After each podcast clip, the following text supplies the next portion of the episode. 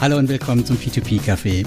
Heute darf ich statt Lars euch begrüßen, weil wir feiern ein kleines Jubiläum. Wir haben nämlich die Folge Nummer 10 und da muss ich ran. Ich habe mich die ganze Zeit davor gedrückt. Hilft nichts, irgendwann ist tatsächlich auch die Folge 10 dran. Das heißt, heute gibt es Kaffee mit Schuss, oder Lars? Nee, tatsächlich gibt es von mir nur Wasser, weil ich bin ein bisschen erkältet, immer noch seit gefühlt drei Wochen und von daher will ich es mal nicht übertreiben heute. Ja, aber du dürftest ja sogar was trinken. Du bist zwar nicht hier in Deutschland, aber bei euch ist kein Alkoholverbot, wo du dich gerade aufhältst, oder? Oh, das weiß ich gar nicht. Ich habe mir gar nicht Gedanken darüber gemacht. Gar nicht so viele, aber ich glaube, das ist, das ist alles okay hier. Aber hier sind ja so viele Religionen in Israel, von daher weiß ich gar nicht genau, wer jetzt was darf und wer nicht. Keine Ahnung, verliert man leicht den Überblick. Na gut, dann hoffen wir mal, dass dir der Himmel nicht auf den Kopf fällt und schauen wir mal, wie es weitergeht. Ähm, ich höre schon im Hintergrund, äh, da haben wir nämlich noch jemand an Bord. Wir haben nämlich heute den Luis dabei. Luis ist Investor, Autor, Blogger, Vater, chronischer Steuersparer und P2P-Anleger. und aus der regenreichsten Region Deutschlands, aus Göttingen. Stimmt das, Luis, oder habe ich was vergessen? Ja, guten Abend erstmal, sowohl ins Heigeland als auch äh, in, nach, ins Ländle, in den Süden. Ähm, ja, das in etwa passt. Ich bin jetzt aber kein, kein chronischer Steuersparer, also jetzt nicht so eine bebrillte Büroklammer, die auf dem, auf der Suche nach dem letzten einsparbaren Cent ist. Aber tatsächlich so Steuerthemen, das hat mich schon im Studium begleitet. Und ja, ähm, von daher auch im P2P-Bereich ähm, habe ich ja da ja auch mal was zu geschrieben bei Lars auf dem Blog. Und ansonsten, ja, wir sind hier zumindest eine der regenreichsten und daher auch äh, fruchtbarsten Regionen Deutschlands, so im Harzvorland. Da bleiben immer schön die Wolken hängen, wenn sie über die norddeutsche Tiefebene ziehen und regnen sich dann hier schön aus, ja. Verdammt. ja, gibt schlimmere Schicksale. das stimmt, ja. Genau, im, im Sommer wären wir hier auch neidisch auf euch gewesen, im Moment nicht. ich sehe schon, wir haben viel Spaß und äh, bevor das zu lustig hier wird, würde ich vorschlagen, Lars, erzähl uns doch mal von deinen P2P News.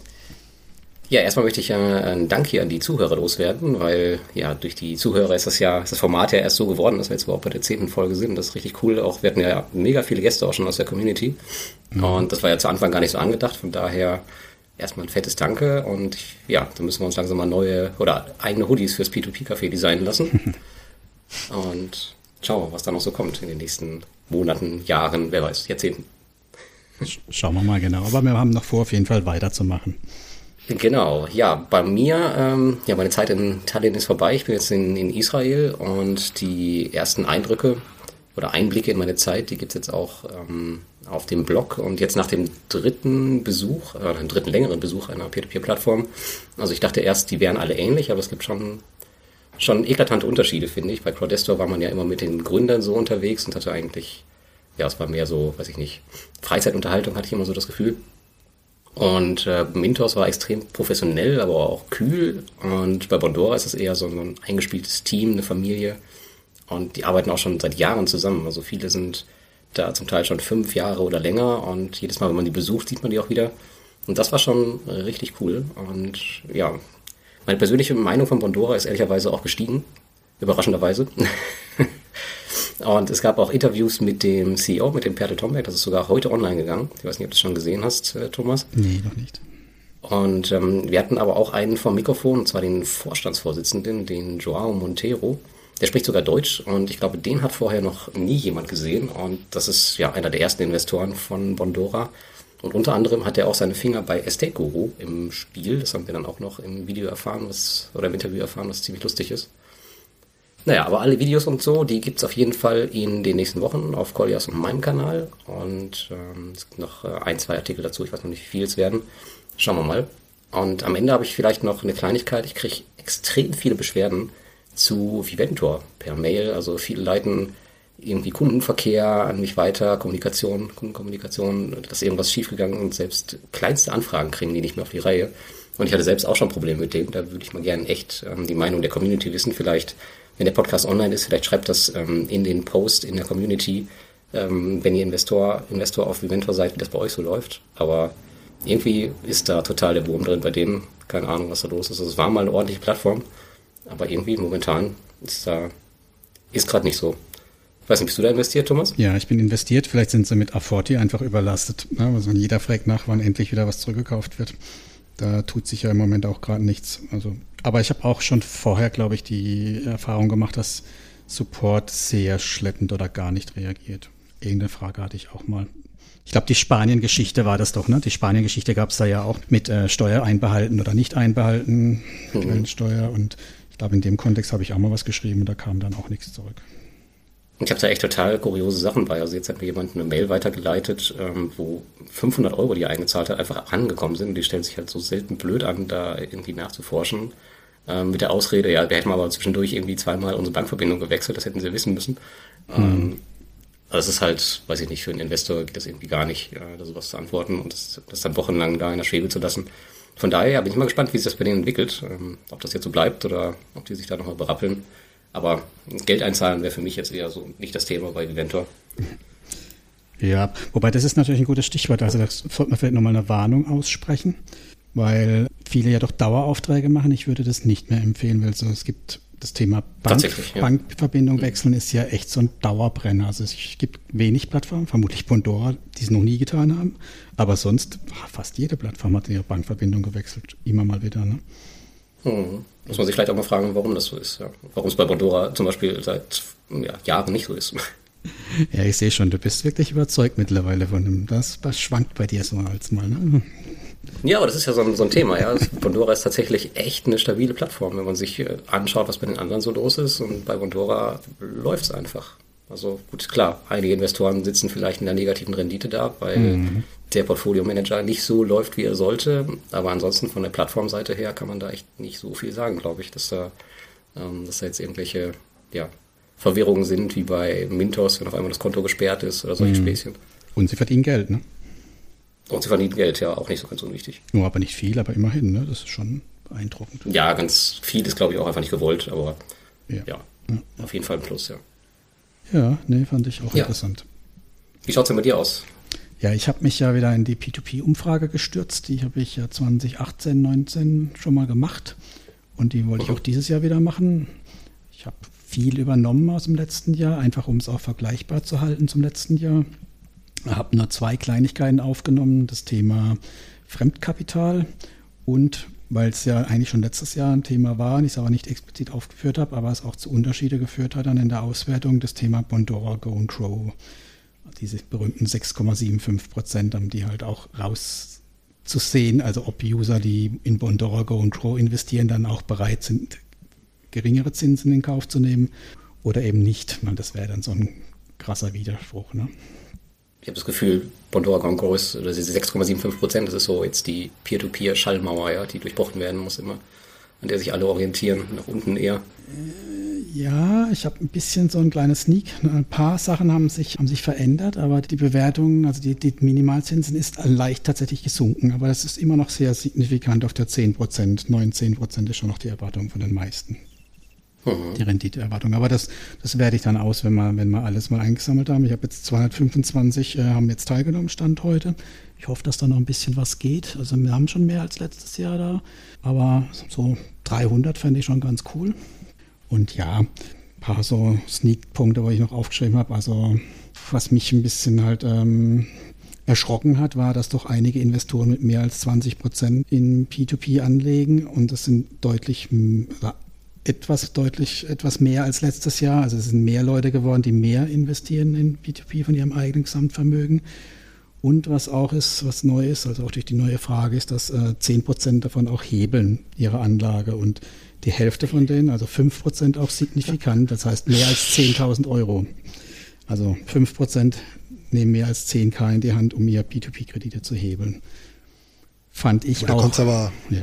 aber da kommt es auch darauf an, wie, wie, hoch die Gesamtsumme ist, ne? mit welchem Hebel ich dann ansetze. Genau, deswegen kann man das jetzt dann auch später schön korrelieren. Ist natürlich die Frage, wie viele mitmachen, aber man kann ja dann hingehen und kann dann gucken, wie viel legen die Leute in ihrem äh, ihr Gesamtvermögen in P2P an und hebeln dann auch noch, weil das ja. ist ja, finde ich, so eine Aussage, wo ich sage, wow, heißer Ritt oder ja, ich immer noch Spielgeld, ne? Ja, aber ich glaube, das ist, das hängt ganz maßgeblich, genau wie die zuletzt äh, gestiegene Aktienquote äh, mit der, ja, mit dem zunehmenden Negativzinsen zusammen. Ja. Hm, ich glaube, gestern kenne auch die, die Mitteilung, dass jetzt die erste Bank, glaube ich, im, in Deutschland im Privatkundenumfeld ab dem ersten Euro Negativzinsen auf ihre Konten erhebt.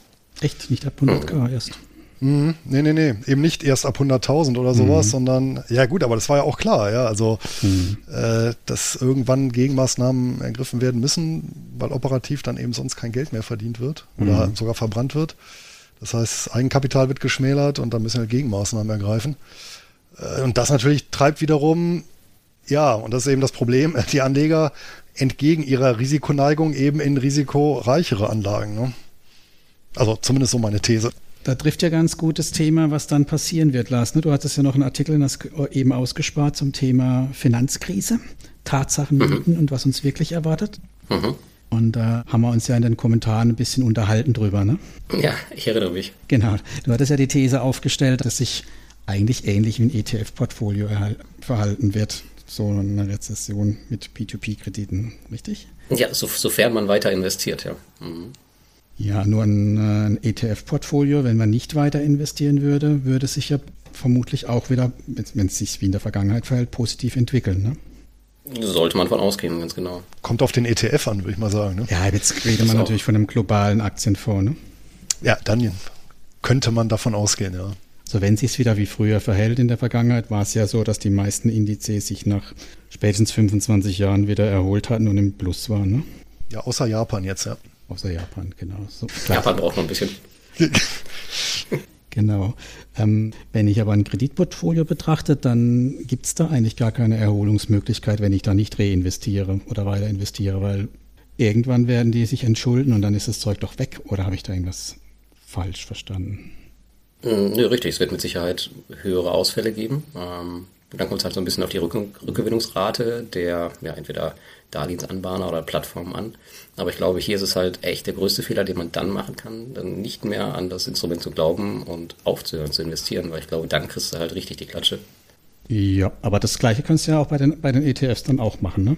Ja gut, da könnte man schon aufhören zu investieren, wenn du jetzt davon ausgehst, dass sich das wieder irgendwann erholen wird. Aber du, die, die Rückgewinnungsrate ist ja extrem individuell. Das heißt, du kannst ja nicht darauf hoffen, dass, dass die Kredite wieder irgendwann zurückgewonnen werden. Ich meine, wenn man es vergleicht, dann müsste man ja auch vergleichen, dass man die Reinvest-Geschichten bei den Aktien ja auch durchführt. Und dann müsste man ja beide Portfolios dann später gegenüberstellen. Und da würde ich nicht unterschreiben, dass das P2P sich genauso positiv entwickeln würde wie ein ETF-Portfolio. Nee. Das, das glaube ich tatsächlich auch nicht. Aber ich glaube, das habe ich auch nicht geschrieben.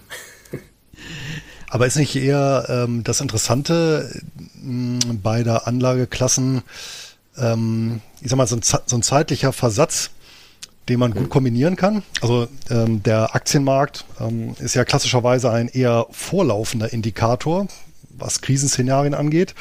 Und äh, Insolvenzen, egal ob es im Unternehmens- oder im Privatbereich, eher ein nachlaufender Indikator. Also wäre ja, wenn das aufgeht, die Idee zu sagen, okay, in guten Zeiten spare ich in oder schichte ich in P2P um oder die Erträge aus einem ETF-Portfolio äh, parke ich in Anführungsstrichen in, in, in P2P und ähm, wenn die Aktienmärkte in die Knie gehen, dann schichte ich da wieder um.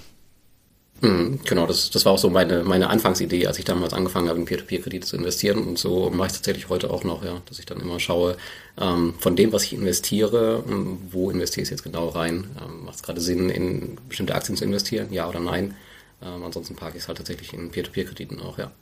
Aber das heißt, wenn es rumpellos ist, deine Empfehlung zu sagen, dann, oder würdest du persönlich für dich sagen, dann fahre ich die P2P-Investments oder lasse ich die halt erstmal ein bisschen auslaufen und schaue mir mal an, was dann auf mich zukommt und investiere das frei werdende Geld lieber dann auf dem günstigeren Aktienmarkt. Ja, also genau, andersrum mit dem Schuh draus, dass ich sage, okay, wenn es rumpelt, dann äh, nutze ich die noch hoffentlich dann gute Liquiditätslage im P2P-Bereich, um umzuschichten in Richtung Aktien also oder gefallene Anlageklassen, müssen mhm. ja nicht zwingend Aktien sein, ähm, und dann äh, abzuwarten, was sich im Verlauf eben des konjunkturellen Tiefs dann so bei den Plattformen tun. Ne? Weil das äh, ist natürlich, wir haben, äh, glaube ich, nur Erfahrungswerte aus den USA, mhm. wie sich solche Plattformen in der Krise verhalten, aber äh, da jetzt eine Analogie zu ziehen, dass es zwingend hier in Europa dann ähnlich verlaufen muss, steht das auch so ein bisschen in den Sternen. Ne? Also das wird dann eine ganz, ganz eigene Bewährungsprobe und letztendlich stehen wir da doch so ein bisschen vor einer Blackbox, ne? muss man sagen. Ja, der Vergleich hinkt ja leider deswegen schon, weil es, aber die Laufzeiten ganz andere sind. Ich meine, hier haben wir diese, diese Payday-Loans, die teilweise sieben Tage, 30 Tage laufen und jetzt keine Kredite wie in den USA, die dann vielleicht, weiß nicht, mal zwölf Monate laufen oder so. Das heißt, theoretisch kommt man hier, wenn man die Situation schnell erkennt, ja viel schneller auch aus seinen Investments wieder raus. Ja, wenn dann nicht die Sache wäre, dass man es vielleicht dann doch nicht erkennt. Mhm. Ja, oder alle gleichzeitig raus wollen. Ne? Oder alle gleichzeitig äh, raus wollen. Genau. der, der große Pandora-Spaß dann, ne? ja. ja, das Wettrennen. Ja, aber ich meine, das andere Thema ist natürlich, äh, die USA sind ein riesiger, sehr homogener Wirtschaftsraum und das dann eben eins zu eins übertragen auf ja, doch einen äh, zersplitterten ja, europäischen oder beziehungsweise letztendlich dann sogar weltweiten Markt, äh, wenn man eben so Mintos guckt, wo die ihre Anbahner haben, das mhm. ist dann schon, denke ich, ja, schon in den Grundzügen gar nicht so vergleichbar. Ja, genau.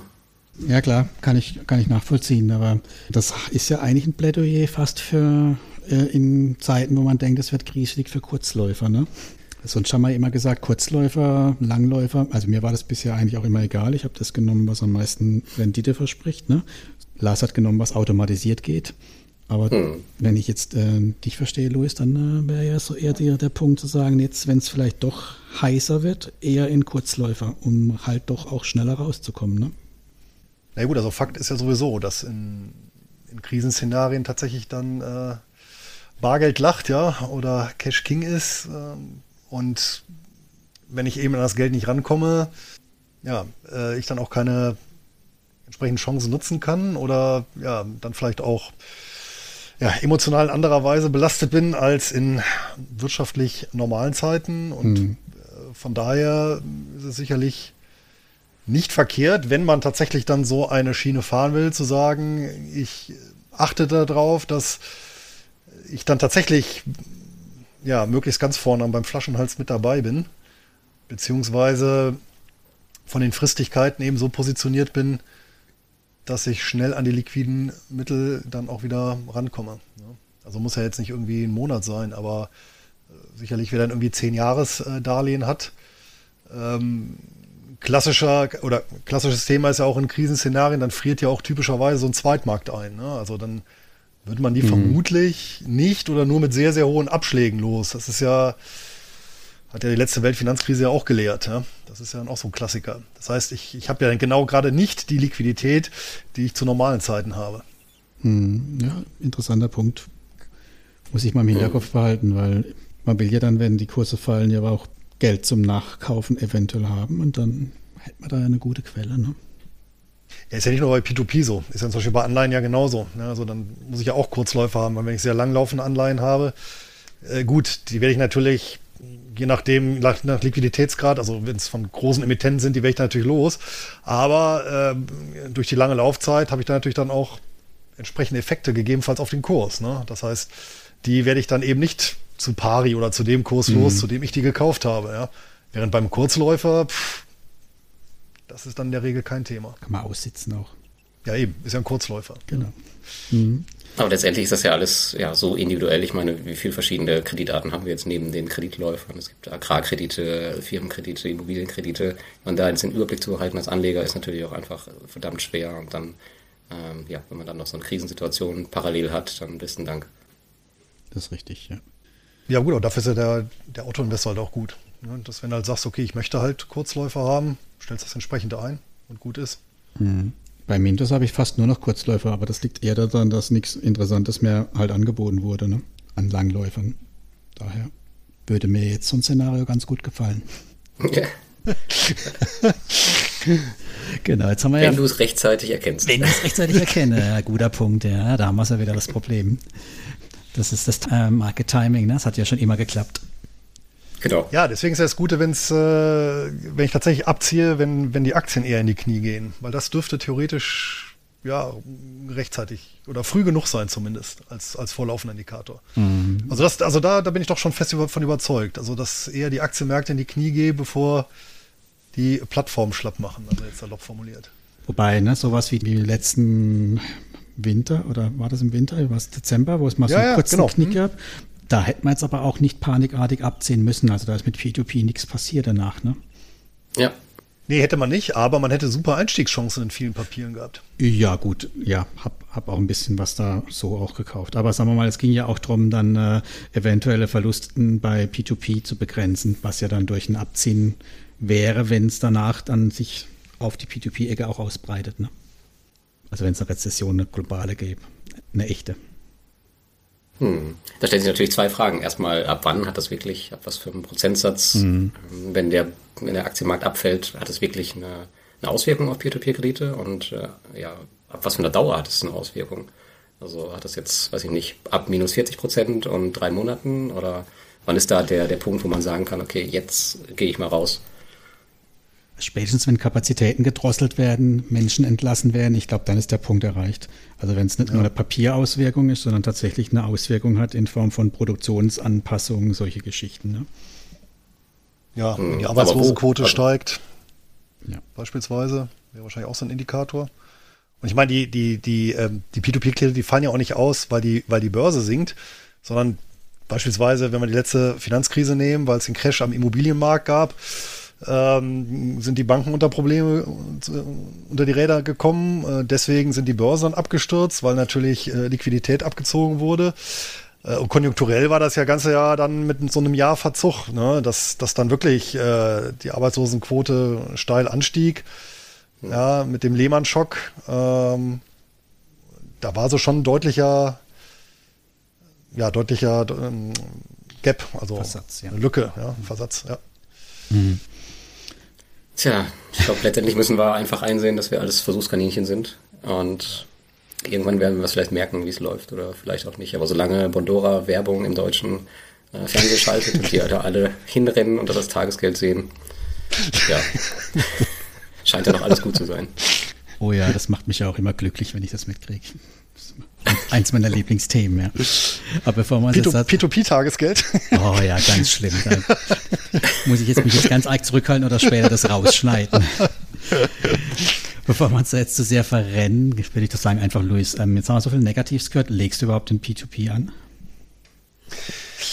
Ja, tatsächlich. Ähm, und zwar vor dem Hintergrund, ich bin ja bekanntermaßen als Einkommensinvestor aktiv. Das heißt, ich schaue ja vordergründig, ähm, was für ein Einkommensniveau kann ich mit welchen Anlagen erzielen. Das ist natürlich im Aktienbereich über Dividenden bzw. Anleihenbereich über Zinsen. Damit habe ich ja schon recht frühzeitig angefangen, also auch tatsächlich bevor es P2P gab. Bin dann auch äh, über den Immobilienmarkt und dann später dann tatsächlich über P2P-Markt äh, gestolpert, weil der ja nun schon mal, von der Typologie her oder vom Instrument her schon prädestiniert ist. Ja, ich, wobei mir auch noch so ein Stück weit eben die Passivität sehr wichtig ist. Also es sollte schon alles sehr bequem sein, bequem zu managen, ohne permanent nachjustieren zu müssen und sich um, um die Anlage kümmern zu müssen. Und vor dem Hintergrund ähm, fand ich P2P auf jeden Fall eine interessante Ergänzung, als ich zum ersten Mal drauf gestoßen bin. Das müsste so 2015 gewesen sein.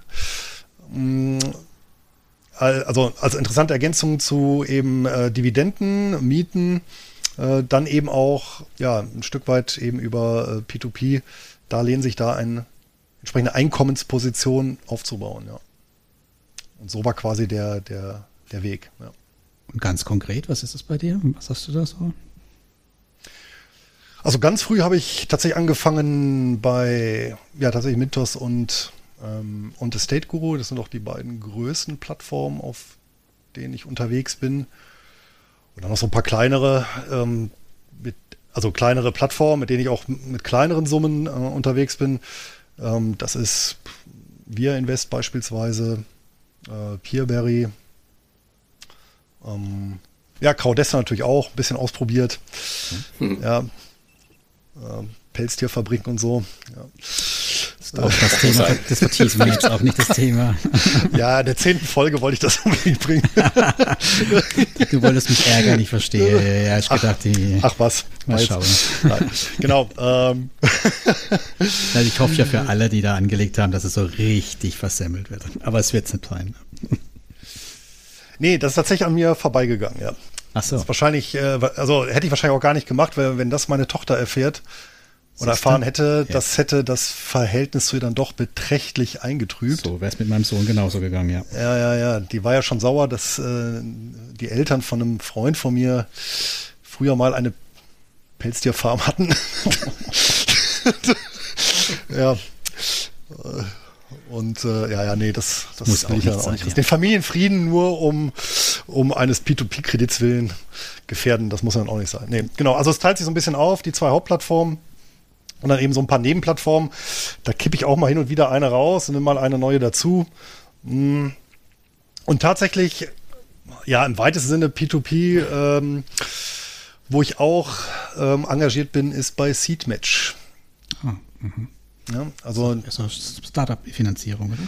Ja, genau, Startup-Finanzierung, aber eben auch ähm, dem Einkommensgedanken ähm, äh, pflegen die ähm, mit bestimmten Emissionen äh, oder bestimmten Beteiligungsmodellen, ähm, wo es eben auch laufende Ausstellungen gibt, auch zweimal im Jahr. Gut, kann man sich auch über das Chance-Risiko-Verhältnis streiten, aber ich sag mal, da habe ich natürlich einen Vorteil bei Seedmatch, da habe ich eben dieses Plattformrisiko nicht, weil tatsächlich Seedmatch selber lediglich als Clearingstelle dient und ich natürlich, äh, das, äh, da es hier im, im deutschen Rechtsraum ist, äh, direkten Zugriff habe und auch ähm, direkt äh, Gläubiger der entsprechenden Startups bin. Ja, also die kommen dann eher nicht so leicht aus der Schlinge, äh, wie jetzt vielleicht ein ja, armenisches äh, Kredit, äh, Kreditvermittlungsbüro. Ja.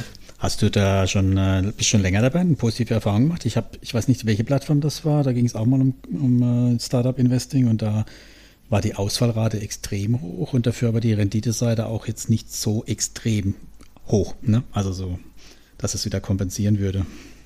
Ja, ich habe die ja mal interviewt für meinen Blog. Ähm, und ja, in dem Zuge bin ich auch tatsächlich so ein bisschen, bisschen eingetaucht und äh, in Summe fand ich das ganz interessant. Es gibt auch so eine, so eine Studie zu. Gut, ist alles über kurze Zeiträume und umfasst jetzt nicht so viele Beteiligungen. Ist natürlich auch ein Stück weit experimentell und ähm, ja, aber ähm, ich bin ja sowieso so ein Freund davon, äh, Skin in the Game zu zeigen. Das heißt, äh, es gibt ja auch durchaus den einen oder anderen, den diese Facette des Einkommens investieren äh, oder von Einkommensinvestitionen interessiert. Und ja, dort wollte ich dann eben auch einfach ja, das Ganze selber testen, um auch selber dann Erfahrungswerte äh, publizieren zu können und äh, nicht zu sagen können, ja, da habe ich eine Alternative, aber selber bin ich da jetzt mal nicht drin.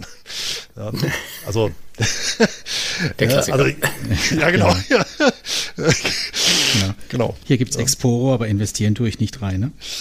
Ja, genau. Also das zum Beispiel, der, da, da bin ich nicht äh, engagiert. Ne? Da, das ist auch zum Beispiel das ganze Crowd-Investing in Deutschland, da muss ich auch sagen, äh, da ist auch das Chance-Risiko-Verhältnis meines Erachtens schief, sagen wir mal. Wobei, Das sehe ich auch so, ja.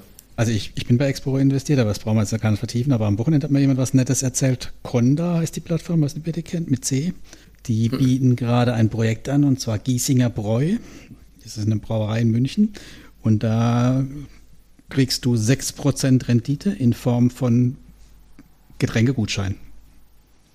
Das war jetzt die beste Information am heutigen Abend für mich, glaube ich. Ne? Das Dank. stimmt, stimmt. Ja. Ist, du, bist doch, du bist doch ein Biertrinker, Luis.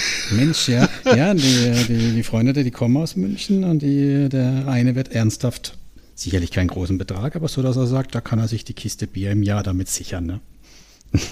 Eine schöne Idee. Das, ja, finde ich auch. Also sehr sympathisch. Es ist auch, ja, einfach ein grundehrliches Geschäft, ja. Einfach in Naturalien ausbezahlt, ja. Genau, die So. wollen Tiefbrunnen Ja. bohren, um bei, auf der Wiesen dann auch präsent sein zu dürfen. Und äh, das lassen sich von dem von den Biertrinker aus dem Umfeld bezahlen. Ja, sehr vernünftig, ja. Aber das, das mit, äh, nochmal zurück zu, zu Seedmatch, das mit dem, ja, mit dem Cashflow-orientierten Investment auf Seedmatch ist natürlich auch interessant. Ähm, wie, wie genau läuft das da? Also, ich sehe immer das Problem auf diesen Investmentplattformen, dass viele Leute gar nicht verstehen, wie das eigentlich äh, funktioniert. Kannst du da vielleicht nochmal ein, zwei Worte zu sagen? Ja, es gibt bei Seedmatch zwei unterschiedliche Beteiligungsarten und das eine ist tatsächlich, da gibt es einen äh, Festzins, ähm, der beläuft sich auf Pi mal Daumen, glaube ich, 8 Prozent. Oh, mehr als Plus, Crow. ja. Ist ja nicht schwer. Hört sich ja fast an die Tage. Ja, Start-up-Tagesgeld quasi. genau. Aber mach weiter. das wird halb, das wird auf jeden Fall halbjährlich gezahlt. Ähm, das heißt, da habe ich tatsächlich die Einkommenskomponente und je nach Exit-Szenario bekomme ich dann auch nochmal eine, eine Abfindung äh, oder Gewinnbeteiligung. Das ist die eine Möglichkeit. Und die andere Möglichkeit ist wirklich so eine lupenreine Start-up-Beteiligung. Also lupenrein im Sinne, ähm, ich glaube, es gibt eine Basisverzinsung von einem Prozent pro Jahr. Die ist natürlich nicht der Rede wert. Äh, dafür ist dann die Gewinnbeteiligung höher. Ja? Mhm. Äh, und zwischen diesem, das ist aber auch genau deklariert und ähm, ja, wie es natürlich auch in Deutschland üblich ist, man, bis man da sich dann beteiligen kann, klickt man sich durch äh, zwei umfangreiche Menüseiten, damit man auch jede Belehrung äh, mitgenommen hat und äh, weiß, was man da tut. Äh, aber äh, das ist halt schon, finde ich persönlich halt eine interessante Alternative. Ist natürlich oder die Herausforderung besteht da natürlich, sich ein Portfolio aufzubauen, weil jetzt äh, natürlich die, die Projekte ja vorgefiltert werden, einem, einem äh, ja, Auswahlprozess unterliegen, der ja recht umfangreich ist. Das ähm, hat der, äh, jetzt habe ich den Namen vergessen, der Geschäftsführer, den ich da im Interview hatte, Ransch, ähm, auch erzählt, auch wie die Quoten da sind. Und das waren ja, glaube ich, also deutlich unter 10 Prozent, ich meine sogar unter 5 Prozent der Projekte dann auf der Plattform landen. Und dementsprechend äh, hat mich dann so ein bisschen erinnert so an, an, an Estate Guru in der Anfangszeit, mhm. wo auch ja, ich sag mal, die Projekte ja doch eher tröpfchenweise kamen. Ja. Und äh, das dauert dann entsprechend. Also es ist ja so, weiß nicht, wenn ich jetzt einen Dividendenadel habe oder so, da habe ich ja eine extrem lange Historie oder wenn ich jetzt in, in REIT investiere, was du ja auch machst. Aber auf was für einer Basis wählst du denn deine Investments da aus? Ich meine, das sind doch äh, alle Startups. Du hast wahrscheinlich so ein kleines, so eine kleine superschöne Präsentation von wegen bla bla bla, führendes Unternehmen und so. Und das war's dann doch, oder? Also, du hast doch keine ja, gut, das machst Kriterien. Ähm, ja, das machst dann äh, wie bei wie bei Crowd-Investor, ja. Also haust dann eben, ich glaub, einfach rein, ja. Also, ja, 250 Euro sind glaube ich die Mindestbeteiligung, dann machst du halt pro Projekt 250 Euro. Und wenn dann irgendwann 50 bis 100 hast, dann hast du, glaube ich, auch eine ausreichend breite Diversifikation. Weil die haben schon ein paar, paar interessante also unabhängig jetzt von der betriebswirtschaftlichen Basis oder auf welcher dünnen Kapitaldecke das eine oder andere Startup da wandelt, ja, aber das sind schon äh, durchaus sehr interessante äh, Projekte aus ganz, ganz unterschiedlichen Umfeldern, ja. Das fängt an äh, bei ja, irgendwelchen Gesundheitsprodukten, äh, ähm, über Apps bis hin zu so Sachen wie ja, veganer Ernährung, ja, ähm, hm also wo auch habe ich natürlich als Fleischesser passionierter kein Problem, mich da zu beteiligen. Äh, aber also die, die Auswahl ist da sehr, sehr breit und äh, auch ja, sehr interessante Unternehmen. Ja. Mhm. Haben wir da auch die eine oder andere Pelzfabrik dabei oder nicht? ich glaube, ich glaub, das, äh, das lässt sich hier in Deutschland schlecht verkaufen, so eine Pelzfabrik. Wie ist denn jetzt die, Luis, die Auswahlrate? Ne? Wie viele Ausfälle hast du denn jetzt bei dir? Ähm, wo jetzt? Bei Seedmatch? Ah, jo. Äh, bei Seedmatch noch keinen. Noch keinen. Wie viele Projekte Auswahl, hast du? Nee, aber ähm, sechs Stück, glaube ich. Ah, sechs, okay. sieben, also acht. Also Pi mal Daumen. 100 noch ein bisschen Luft. Ja, ja, ja wollte ich gerade sagen. Ja, äh, wie gesagt, das äh, kommt so eins, eins im Monat oder so und jetzt habe ich halt eben vor ein paar Monaten angefangen. Okay. Mhm. Ja noch keine statistisch signifikante Erfahrung. Nee, die haben aber tatsächlich auf der Seite eine statistische Übersicht äh, oder eine Auswertung mal auch machen lassen, auch mhm. tatsächlich in Zusammenarbeit mit, mit, mit einem Institut von, ich weiß gar nicht, von irgendeiner, von irgendeiner Universität auf jeden Fall. Und da haben die wirklich mal, ich glaube, Zeitraum 2014 bis oder, oder 2013 bis 2017, also über mehrjährigen Zeitraum auf jeden Fall dann auch mal so ausgewertet, die, die Ausfälle, aber das muss ich sagen, das habe ich, hab ich nicht mehr im Kopf. Ähm, kann man dort aber runterladen, sich genau angucken und dann mhm. hat man da so ein bisschen Gefühl dafür. Ne? Wobei man sagen muss, also selbst wenn ich jetzt sagen würde, okay, die Ausfallrate ist X, ähm, ich meine, wir haben jetzt zehn Jahre eine prosperierende Ökonomie. Wenn sich die Rahmenbedingungen da mal ändern, dann werden die sicherlich, äh, werden die Ausfallraten da sicherlich auch in die Höhe schnellen. Ja, wenn Kredite mal wieder Geld kosten nach Deutschland. Ne? Mhm, ja. ja. Genau, das ist ein, ein, ein guter Übergang. Wir haben ja jetzt, wie hat das Lars so schön ausgedrückt, erlebt, dass Mintus strauchelt. Vierter Anbahner, der irgendwie jetzt äh, Kuma bereitet, die Deutsche Bankverbindung einfach weg. Und da wird vielleicht der ein oder Anleger ja gerade nervös und merkt vielleicht, dass er vielleicht doch nicht abgebrüht genug oder robust genug für P2P ist. Und Da war natürlich gleich dann die Frage an dich, Luis. Haben wir für den Alternativen zu bieten? Für den klassischen P2P-Investor, mm, der aber, der aber sein, seine Risikotoleranz überschätzt hat. Mhm. Zum Beispiel. Zum Beispiel. ja. Der schon also, nervös ich mein, wird, wenn die Bankverbindung nicht mehr funktioniert, ne? Ja, gut, also wer dann schon nicht äh, ruhig schlafen kann, der sollte dann den Sektor, denke ich, komplett meiden. Also zumindest, äh, zumindest das Ausland. Ähm, ja, äh, die Frage, was, ja gut, was heißt Alternativen? Also ich meine, ich denke von, für den Investor, der muss sich halt von einer Illusion verabschieden. Ja? Entweder davon, dass seine nominale Einlage sicher ist oder eben von der Rendite von 11 oder, oder 9, 10, 11 Prozent. Ja? Also irgendwo an, an, an einem der beiden Stellschrauben äh, wird er drehen müssen. Ja? Also es gibt natürlich Alternativen, auch sag ich mal im weißen Kapitalmarkt, ja, ähm, die auch ähnlich hoch verzinst sind, aber die sind dann eben auch sehr, sehr schwankungsanfällig. Das heißt, das ist dann auch nicht unbedingt gut für die äh, Anlegerpsyche, die, die äh, nicht so risikotolerante. Ja, oder ich mache halt Abstriche bei der Rendite und gehe da runter auf, ja, so Go-and-Grow-Niveau.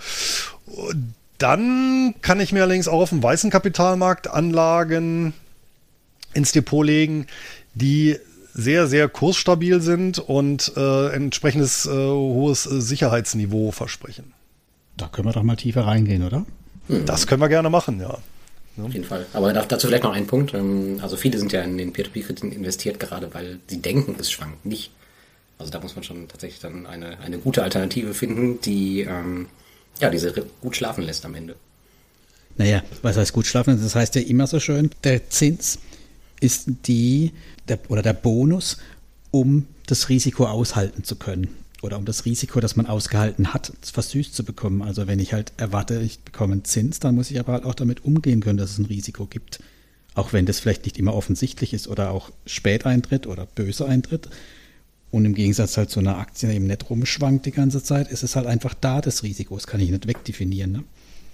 So sieht's aus, ja, aber viele äh, ja, unterliegen ja diesem Trugschluss bei Peer-to-Peer-Krediten, äh, dass es den Anschein hat, als würde es halt nur nach oben gehen. Und wenn das Risiko dann tatsächlich sich mal realisiert, dann stehen sie halt blöd da, weil sie ja, sich gar nicht so richtig dran gewöhnen konnten und dann ja, bricht die Welt zusammen, mhm. wie man sie ja schon öfter gesehen hat.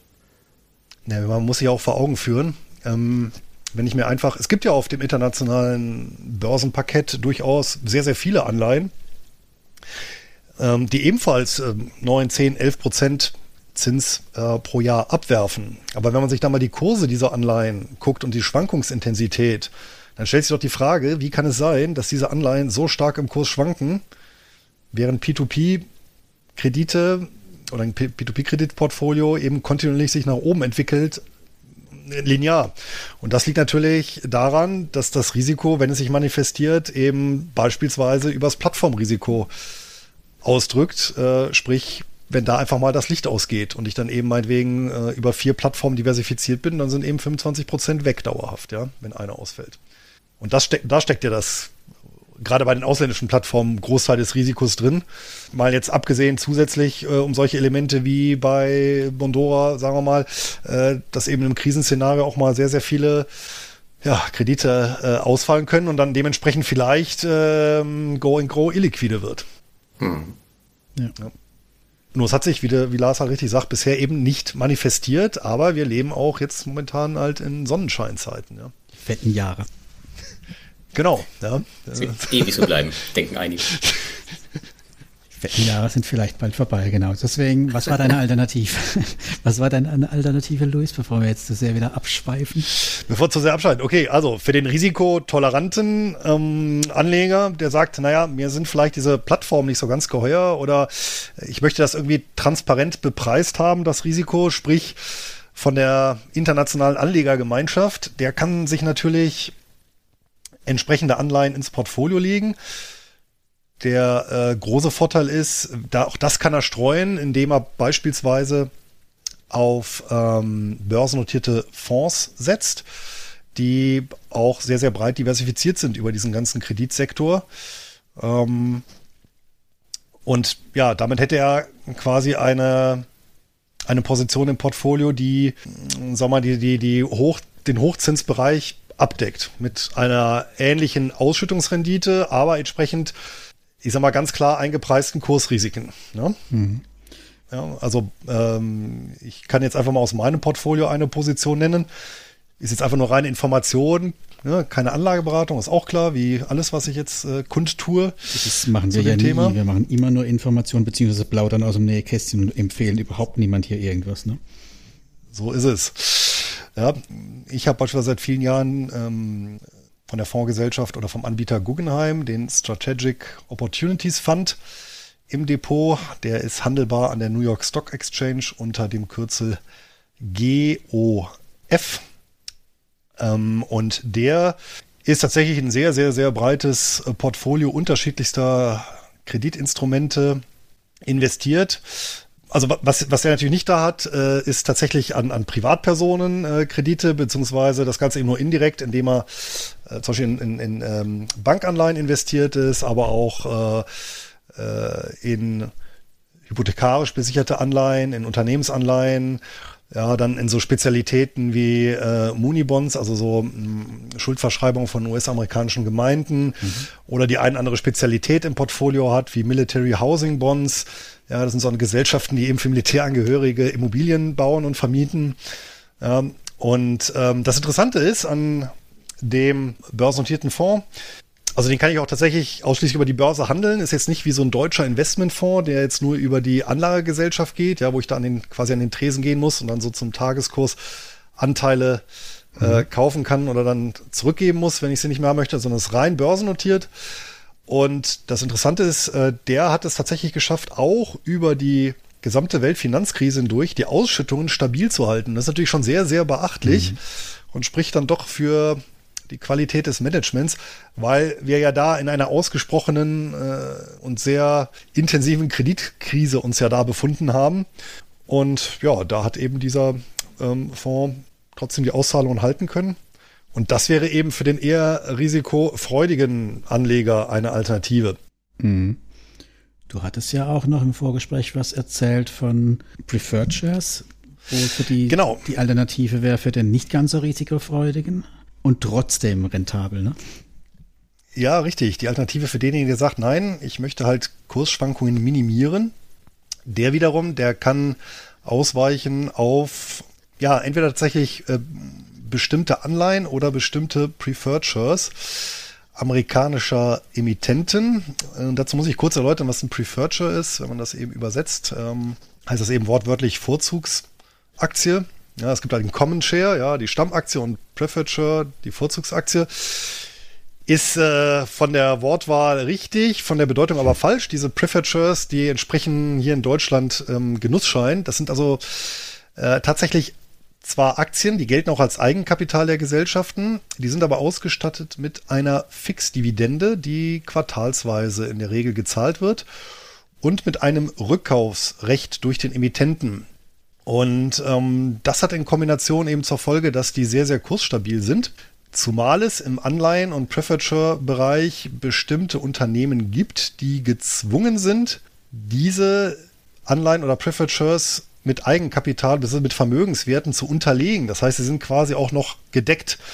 Ja, und das mhm. macht das Ganze in Summe, wenn ich mir die richtigen Emittenten anschaue, sehr kursstabil. Ja, also ich habe natürlich auf der anderen Seite, muss man auch ganz klar sagen, das äh, Wechselkursrisiko, weil äh, das ähm, auch der, der Guggenheim Strategic Opportunities Fund ist natürlich in US-Dollar notiert und ist auch weitgehend im US-Dollar-Raum investiert.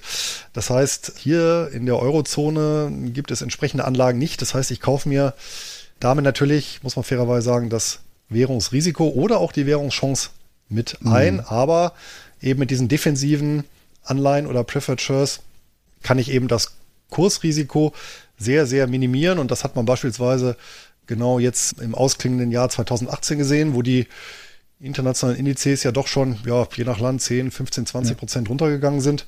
Und die sind weiter wie am Schnürchen gelaufen. Die Zahlungen kommen sowieso seit vielen, vielen Jahren pünktlich. Und mit der richtigen Auswahl ist man da, würde ich sagen, ähnlich positioniert wie bei Bondora Go and Grow. Also gut, ein Tick weniger Rendite. Hm, da liegt man vielleicht irgendwo so bei 5,5 bis sechs Prozent aufs Jahr gerechnet, aber ich habe halt erstens weißer Kapitalmarkt, ja, ich habe stete Liquidität, ich kann die Titel immer an der Börse kaufen und verkaufen, ohne Flaschenhals. Ähm, ich habe natürlich eine komplette Transparenz, ja, das heißt, ich kann mir von den ganzen Gesellschaften die Bilanzen anschauen ähm, und ich habe dann auch noch den Vorteil, bei bestimmten Gesellschaften sind diese Anleihen und Preferred Shares auch noch gedeckt. Also da und bei denjenigen, die da recht hohe Deckungsquoten fahren, habe ich auch eine meines Erachtens sehr, sehr hohe Ausfallsicherheit. Du hattest gemeint, äh, Preferred Shares Emittenten. Ist das dann eine Sammelanlage oder sind das, ist das jetzt eine Amazon, wo sowas rausgibt? Ja, sowohl als auch. Äh, Preferred Shares werden sehr viel von Banken und Versicherungen beispielsweise ausgegeben, aber auch Industrieunternehmen. Und das Besondere ist aber, es gibt eben eine ganze Reihe von Holdinggesellschaften oder beispielsweise auch börsennotierte Fonds, die solche Shares ausgeben, ja, um sich selber auch ja, zu refinanzieren. Ja, es ist ja durchaus üblich beispielsweise, dass Kapitalanlagegesellschaften beziehungsweise Fonds ja durchaus auch mit Hebel operieren und da kann ich mir natürlich auch einen, ein entsprechendes Darlehen als Fonds aufnehmen. Da gibt es äh, in den USA links ist das auch streng limitiert, also gedeckelt, bis zu welcher Grenze das erlaubt ist. Mhm. Und eben bei diesen besagten Gesellschaften, also solche Kapitalanlagegesellschaften, Holdinggesellschaften, Fonds, ähm, die fallen unter ein bestimmtes Gesetz, der Investment Act of 1940. Und der schreibt vor, das war übrigens auch eine Erkenntnis der äh, großen Rezession in den 30er Jahren, weil da halt reihenweise Fonds plattgegangen sind, die eben ja zu mhm. viel sich zu stark verschuldet hatten. Mhm. Ja, genau. Das, äh, und da hat man eben gesagt, okay, wir ziehen ein Limit ein und wenn die schon ein Prefetcher ausgeben oder eine Anleihe ausgeben, dann muss, muss das gedeckt sein. Und zwar ein Prefetcher muss zweifach mit Vermögenswerten gedeckt sein und Anleihen sogar dreifach. Und da, das ist auch eine Kennzahl, die permanent durch die SEC überwacht wird, also die Börsenaufsicht und ja, auch entsprechend streng gehandhabt wird. Hm. Und da habe ich wirklich eine gute Alternative wenn ich eben auf der einen Seite doch noch einen, einen substanziellen Ertrag erzielen möchte, ähm, jenseits des Atlantiks ist das, wie soll ich sagen, ist, ja, ist, ist der Geldmarkt ja auch nicht in dem Maße äh, dejustiert wie in der Eurozone, mhm. ähm, aber trotzdem eine gewisse Kurssicherheit haben möchte. Ne? Also zum Beispiel diese Anleihen Shares, die werden auch sehr, sehr häufig von, gerade von institutionellen Investoren gekauft, die selber natürlich eine gewisse Stabilität in ihre Portfolios mhm. bringen müssen, auch um ja, weil die ja selber ähm, den ihren eigenen Kunden also ja, Leistung zukommen lassen müssen, ne? ja. ne? also Auszahlungen tätigen müssen, das Ganze eben möglichst stabil. Und die können sich ja beispielsweise auch nicht äh, in vollem Maße dann dem ähm, Aktienmarktrisiko aussetzen. Und für die ist das eben auch eine geeignete Form, bei ja, sehr reduziertem Risiko trotzdem noch äh, vernünftige Renditen zu erwirtschaften. Ja. Mhm. Findet man dazu was auf deinem Blog oder nur in deinem Buch?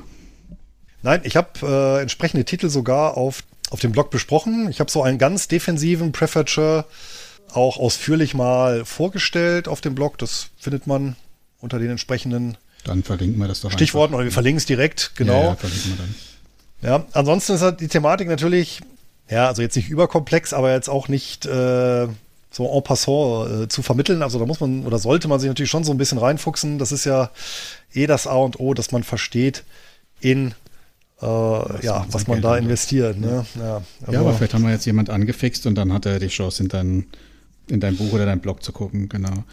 Wir sind ja, ja noch im Vorfeld, ähm, Lars, wir hatten das Thema ja auch mal, das Thema Weltportfolio, P2P, ne? Mhm. Das war ja so ein Punkt und das sind, äh, bin ich mit Luis mal durchgegangen, für was es denn Alternativen gibt, so aus, aus seiner Welt der Sammelanlagen. Ne? Mal so die Gruppenfelder, Konsumentenkredite, Geschäftskredite und Immobilienkredite so als Cluster angesehen und überlegt, was kann man denn da eben alternativ auf dem, wie hast du so schön gesagt, weißen Kapitalmarkt dem nicht-baltischen Kapitalmarkt. Was findet man denn da? Das hört sich so sauber an. Das hört sich so sauber an. Blütenweißen, die amerikanische blütenweiße Weste, was findet man denn da darüber? Und da sind wir ja mal durchgegangen. Du hast ja sogar gemeint zu den Konsumentenkrediten, da gäbe es einen echten P2P-Fonds. Ja, in der Tat. Das äh, habe ich allerdings nicht rausgefunden, sondern der Tipp kam von Anton Gneupel vom YouTube-Kanal Devi Dividende. Mit dem mache ich ja den Einkommensinvestoren-Podcast mhm. auch zusammen Ja, von hier aus auch schönen Gruß, Anton. Ähm, und der ist tatsächlich mal drauf gestoßen. Es gibt in einen börsennotierten äh, UK Trust, also entsprechend einen, einen börsennotierten Fonds. Der nennt sich auch so P2P Global Investments und der investiert ganz grob gesagt zu einem Drittel in äh, Loan-Portfolios from Originators, also äh, in, in, in tatsächlich Kreditportfolios, die zusammengestellt werden von den Anbahnern. Ja, die gehen halt eben an den Fonds und nicht an, an, an entsprechende Plattformen. Mhm. Ja, und äh, zwei Drittel sind ja selber so strukturierte Darlehen an, an Kreditanbahner. Ja, so da finanzieren die die selber. Ja. Ähm, Aber Anbahner, jetzt, nicht Kreditnehmer.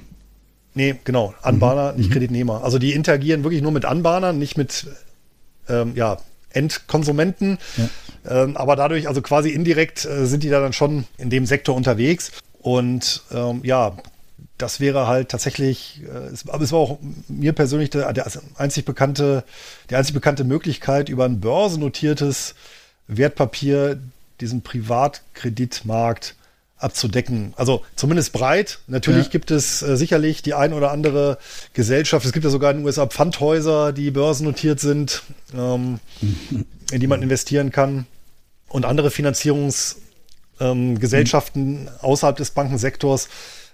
Aber das wären alles so Einzelanlagen und das fände ich persönlich dann wieder sehr unentspannt, weil die natürlich dann ja. äh, gerade in der Rezession ein eher höheres Risiko haben, ja, Ausfallrisiko. Aber das war jetzt UK, also das heißt in England nur, oder? Nee, nee, die, die agieren weltweit, aber ah. das ist ein äh, UK Trust, das heißt, der ist dort börsennotiert.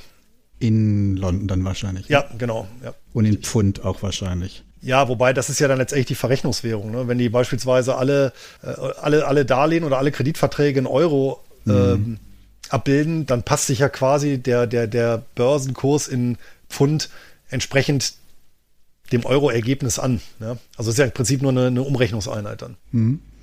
Also wichtig ist ja, in was die investieren. Ne? Weißt du, wie viele Anbahner da drin stecken ungefähr? Ah, nee, da müsste ich. Also auf jeden Fall mehrere, aber wie viele jetzt weiß ich nicht. Da bin ich überfragt. Müsste man mal in die Bilanz gucken. Da ist das sicherlich mit aufgeführt. Müssen wir mal echt einen Blick rein werden. Wäre auch interessant, ob es da Überschneidungen gibt, ne? Zu den Bekannten. Oh, ja, müssen ja. wir noch. Ja. das müssen wir unbedingt verlinken, ganz klar. Spannend. Ja, und bei Geschäftskrediten Gibt es da auch was? Hast du da auch was gefunden?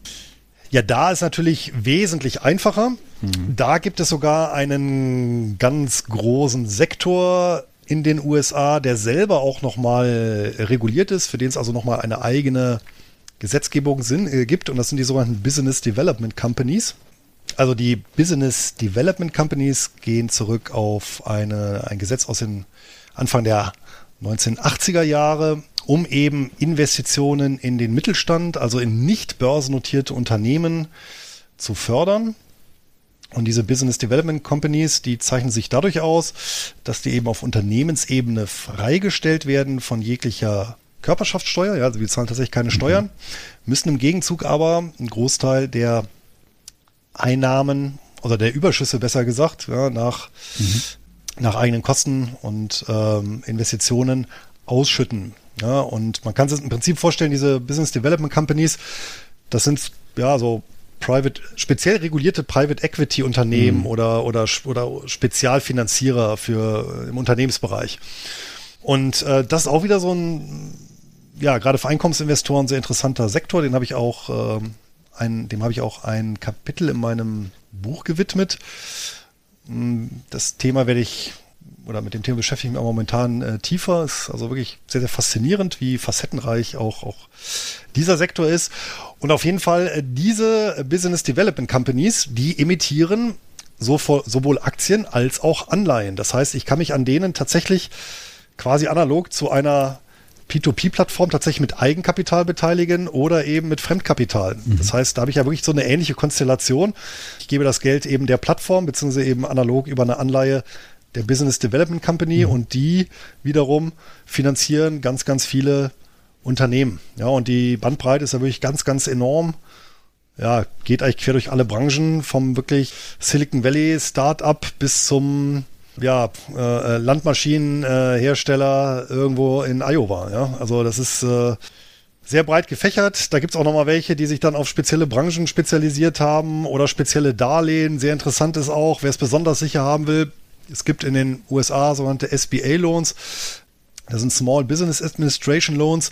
Das heißt, da gibt es, das äh, ja, entspricht sowas wie einem, einem Darlehen mit, mit einer Bürgschaft, mit einer öffentlichen Bürgschaft, ja, also sowas wie hier, ja, wahrscheinlich die KfW, KfW macht. Ja, mhm. genau. Mhm. Ja, ähm, das heißt, wenn ich als äh, Business Development Company einem bestimmten Unternehmen, was eben diese Regularien oder diese Vorgaben erfüllt für diese SBA Loans, ja, das gibt also bestimmte Förderkriterien. Dann kann ich sagen, hier, ich habe das Darlehen vergeben und ähm, bekomme dann eben, oder die, die ja, das Pendant zur Kreditanstalt äh, für Wiederaufbau gibt dann dort eine Bürgschaft ab. Das ist meistens nicht über den vollen Betrag, aber immerhin kann ich dann einen Großteil der Summe abdecken. Das ist dann natürlich auch nochmal besonders. Ja, Ausfall sicher nicht, aber wenn es ausfällt, dann habe ich halt äh, entsprechend sofort eine Kompensationszahlung. Ja, und ja, gibt noch eine viele, noch eine große Anzahl anderer mhm. äh, BDCs, die eben auf verschiedene Gebiete spezialisiert haben. Und es gibt auch mehrere, die schon seit vielen, vielen Jahren einen Trackrekord aufweisen und selbst zum Beispiel eben auch über die Finanzkrise hindurch ähm, ihr Geschäftsmodell stabil und die Ausschüttung konstant halten konnten, was auch sehr, ja, also mhm. zumindest ein Ausweis von Solidität ist und äh, einer gewissen Managementkompetenz.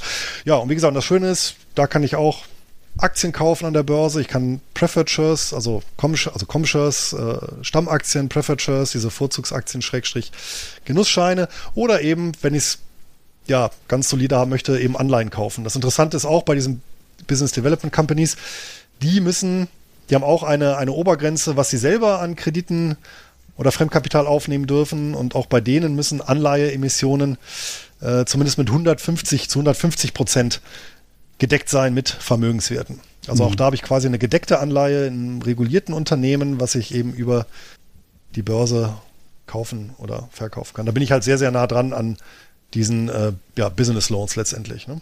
Und das Beste war doch auch, da gibt es ja Sammelanlagen. Ne? Also ich habe doch diesen Fun-Eck. Ähm, korrekt, da gibt es Sammelanlagen. Es gibt also tatsächlich einen ETF und einen börsennotierten Fonds. Es, die ausschließlich oder fast ausschließlich genau solche Business Development Companies im Portfolio haben. Aber Achtung, ausschließlich die Stammaktien, also die Common Shares. Ja, es gibt leider in dem Bereich äh, keine ähm, Fonds, ETFs, sonstige Sammelanlagen, die tatsächlich sich auf Preferred Shares solcher Emittenten spezialisiert haben oder mhm. Anleihen solcher Emittenten. Wäre tatsächlich echt nochmal eine Marktlücke. Ja. Und das Positive ist ja auch, der ist ja sogar handelbar über die üblichen Depotbanken.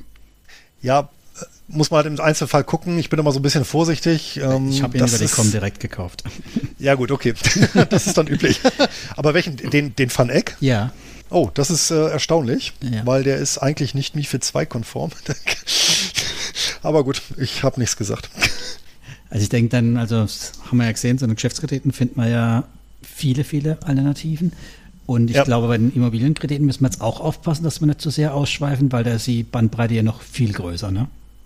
Ja, bei den Immobilienkrediten, da bin ich ja tatsächlich wieder im Reitbereich. Wobei, das kann ich auch wieder ein bisschen eingrenzen, äh, dass ich eben nicht in die klassischen Betonreiz gehe, also diese äh, Aktiengesellschaften, deren Geschäftsmodell eben in der Bewirtschaftung von Immobilien besteht, sondern es gibt diese speziellen Mortgage-Rights, die ja letztendlich muss man sagen, eine speziell, also ja, so dass das Geschäftsmodell so ein bisschen betreiben von Estate Guru und eben ja, hypothekarisch besicherte Wertpapiere, Anleihen kaufen und ja, auch da kann ich wieder ausdifferenzieren. Es gibt da auch wieder welche mit äh, Bürgschaften, beziehungsweise da gibt es Emissionen von ähm, staatlich, sagen wir, protegierten Hypothekenbanken. Das sind diese großen drei berühmten Fannie Mae, Freddie Mac und Ginny Mae. Mhm. Ne, so aus der Finanzkrise noch da Fehlt ja Lehman. tönt's noch irgendwo im Hinterkopf dem einen oder anderen. Ja, aber der Vorteil ist von denen, die, die haben halt auch ein Triple, Triple oder Doppel-A-Rating. Also auf jeden Fall ähm, wie auf selben Niveau im Prinzip wie die US-Regierung, was kein Wunder ist, weil die haben direkt eine Kreditlinie beim, beim Finanzministerium dort und ähm, auch sonst ein paar Schutzmaßnahmen. Und ähm, ja, dementsprechend kann ich da auch in solche äh, ja, hypothekarisch besicherten Emissionen äh, dieser Hypothekenbanken über diese Mortgage Rights investieren. Da habe ich natürlich so eine Mehrfachsicherheit. Ja, erstmal natürlich der Kreditnehmer irgendwo am Ende, der bezahlt, dann die hypothekarische Besicherung, also quasi die Immobilie. Und selbst wenn das platzt, dann habe ich immer noch ja die Hypothekenbank, die ja, staatlich protegiert, staatlich geschützt ist, äh, die dann eben für den Ausfall aufkommt, ja, je nach mhm. genauer Konstruktion. Und ja, das ist dann auch nochmal ein sehr breites Feld, äh, auf jeden Fall, was abgedeckt ist, ja, in dem Bereich von Immobiliendarlehen, das ich da abdecken kann, ja. Ja, da habe ich auch eine eingesammelt aus der Ecke, diesen BlackRock Income Trust. Jetzt ein gutes Jahr. Deswegen habe ich da auch schön den, heute nochmal nachgeschaut, um, um den Vergleich ziehen zu können. Ne? Also ich habe da 7,5% Dividende nach Steuer. Das ist äh, definitiv jetzt bei mir jetzt persönlich so ziemlich das, was ich auch bei Estate Guru erwarte und oder bekomme. Und aber auch noch zusätzlichen Kursgewinn von gut 10%. Also läuft nicht schlechter, um es mal so zu sagen. Ja, wobei wahrscheinlich, also klar, du hast auf der einen Seite mh, hm, bei dem natürlich die Börsenschwankungen und ja. äh, jetzt nicht die, ich sag mal, Kursstabilität, in Anführungsstrichen, die du jetzt bei äh, Estate Guru ja, da hättest, muss ich aber auch aushalten. Steht, ne? Bei Estate Guru muss ich auch aushalten, dass, äh, was weiß ich, jetzt bei mir fünf oder sechs Stück äh, im Ausfall sich befinden und ich nicht weiß, wie lange es ja. dauert, bis da wieder was sich hochbewegt. Natürlich, ich meine, die absolute Summe, die mir angezeigt wird dort, die steht bei was ich bei mir bei 3000 Euro oder sowas, dass aber im Hintergrund dafür, was ich, 200, 300 Euro gerade in Verhandlung sind, ob die jeweils wieder zurückkommen oder nicht, sehe ich halt einfach nur nicht. Ne?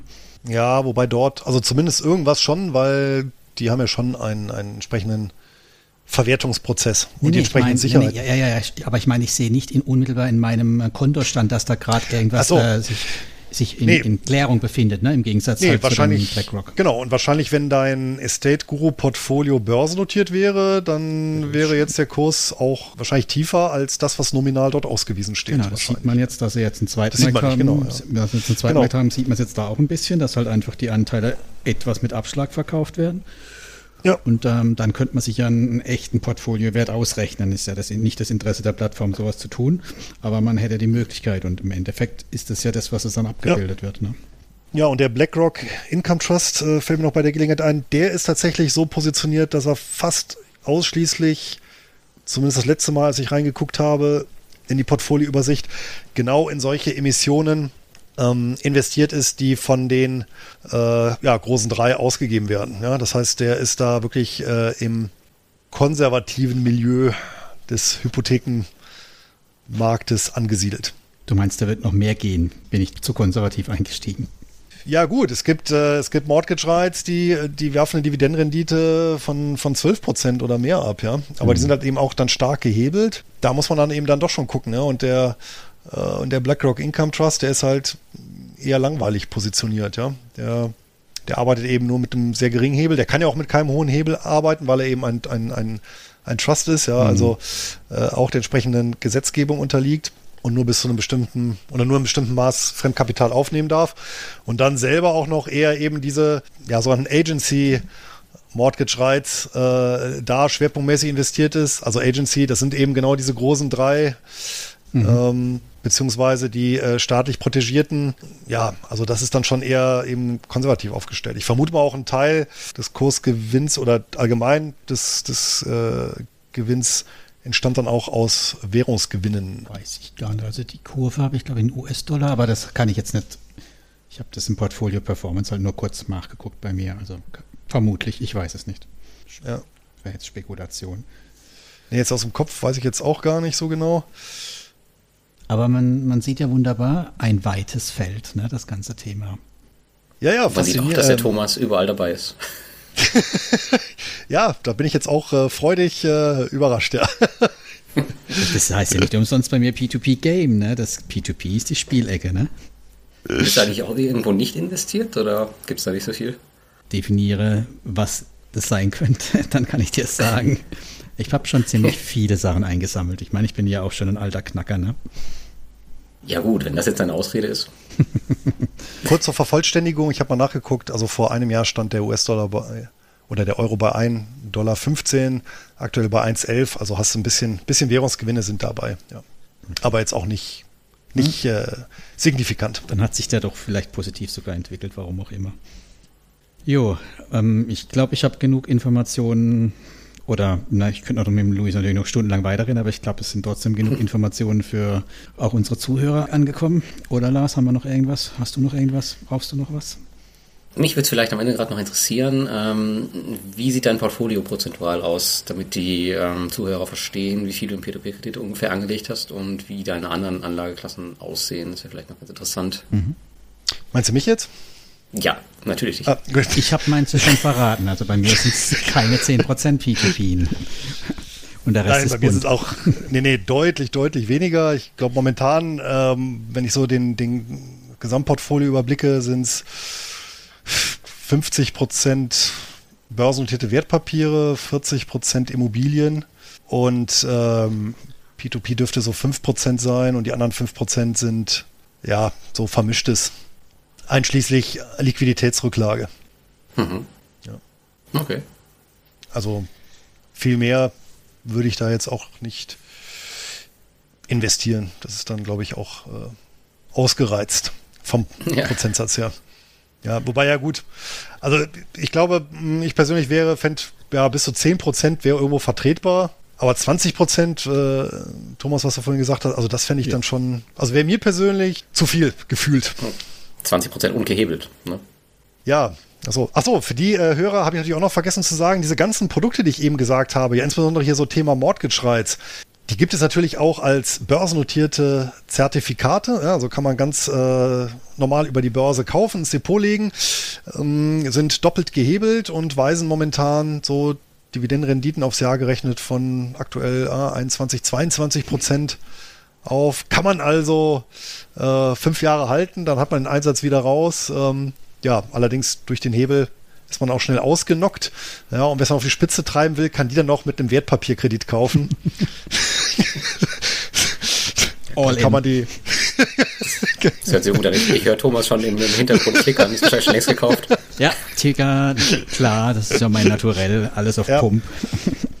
Die sind lust, lust, lustigerweise von, äh, von Schweizer Großbanken werden die überwiegend begeben. Also von der UBS und äh, Credit Suisse. Die haben solche Exchange Traded Notes heißen die, also ETNs. Und die gibt es halt äh, mhm. mit Leverage, also gehebelt und auf verschiedene Wertpapierkörbe, unter anderem eben auf die Mortgage Rights. Das verlinkt man nicht. Schade. Ich glaube, findet sich aber auch mal ein Artikel auf meinem Blog zu. Einfach unter UBS suchen. Ich sehe schon, ja. Also genau, man könnte sie reinnehmen für die Zocker unter den Zockern, ne? Ja, schadet sicherlich nicht. Irgendwer findet sich. Genau. Jo, ich denke aber damit ja, äh, haben wir genug Material für alle eingesammelt, oder? Ja, jetzt vielleicht reden wir am Ende, zum Ende hin nochmal kurz über die alternative Versteuerung von Peer-to-Peer-Krediten.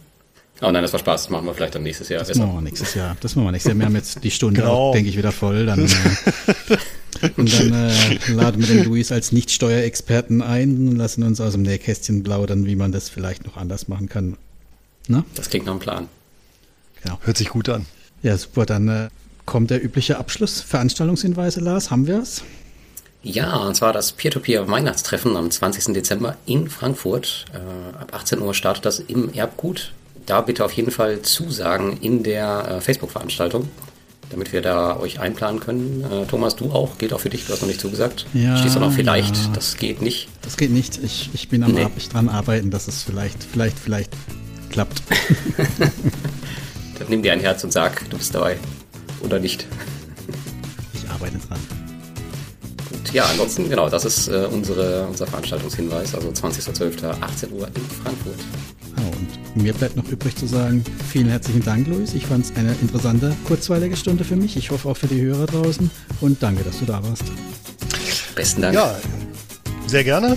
Ja, und äh, ich habe es natürlich auch ganz vergessen am Anfang zu sagen, äh, meinen allerherzlichsten Glückwunsch äh, zum kleinen Jubiläum. Mögen viele, viele weitere P2P-Cafés folgen und äh, ich werde jetzt im Anschluss dann ein heimatliches Bier auf euch trinken. Hopfenkaltgetränk. Und Thomas schickt dir noch Fall. zu. dann. Sehr gerne. Also. Dann, die Herren, vielen Dank und bis zum nächsten Mal. Bis zum nächsten Mal. Bis dahin. Ciao. Tschüss. Macht's gut. Tschüss.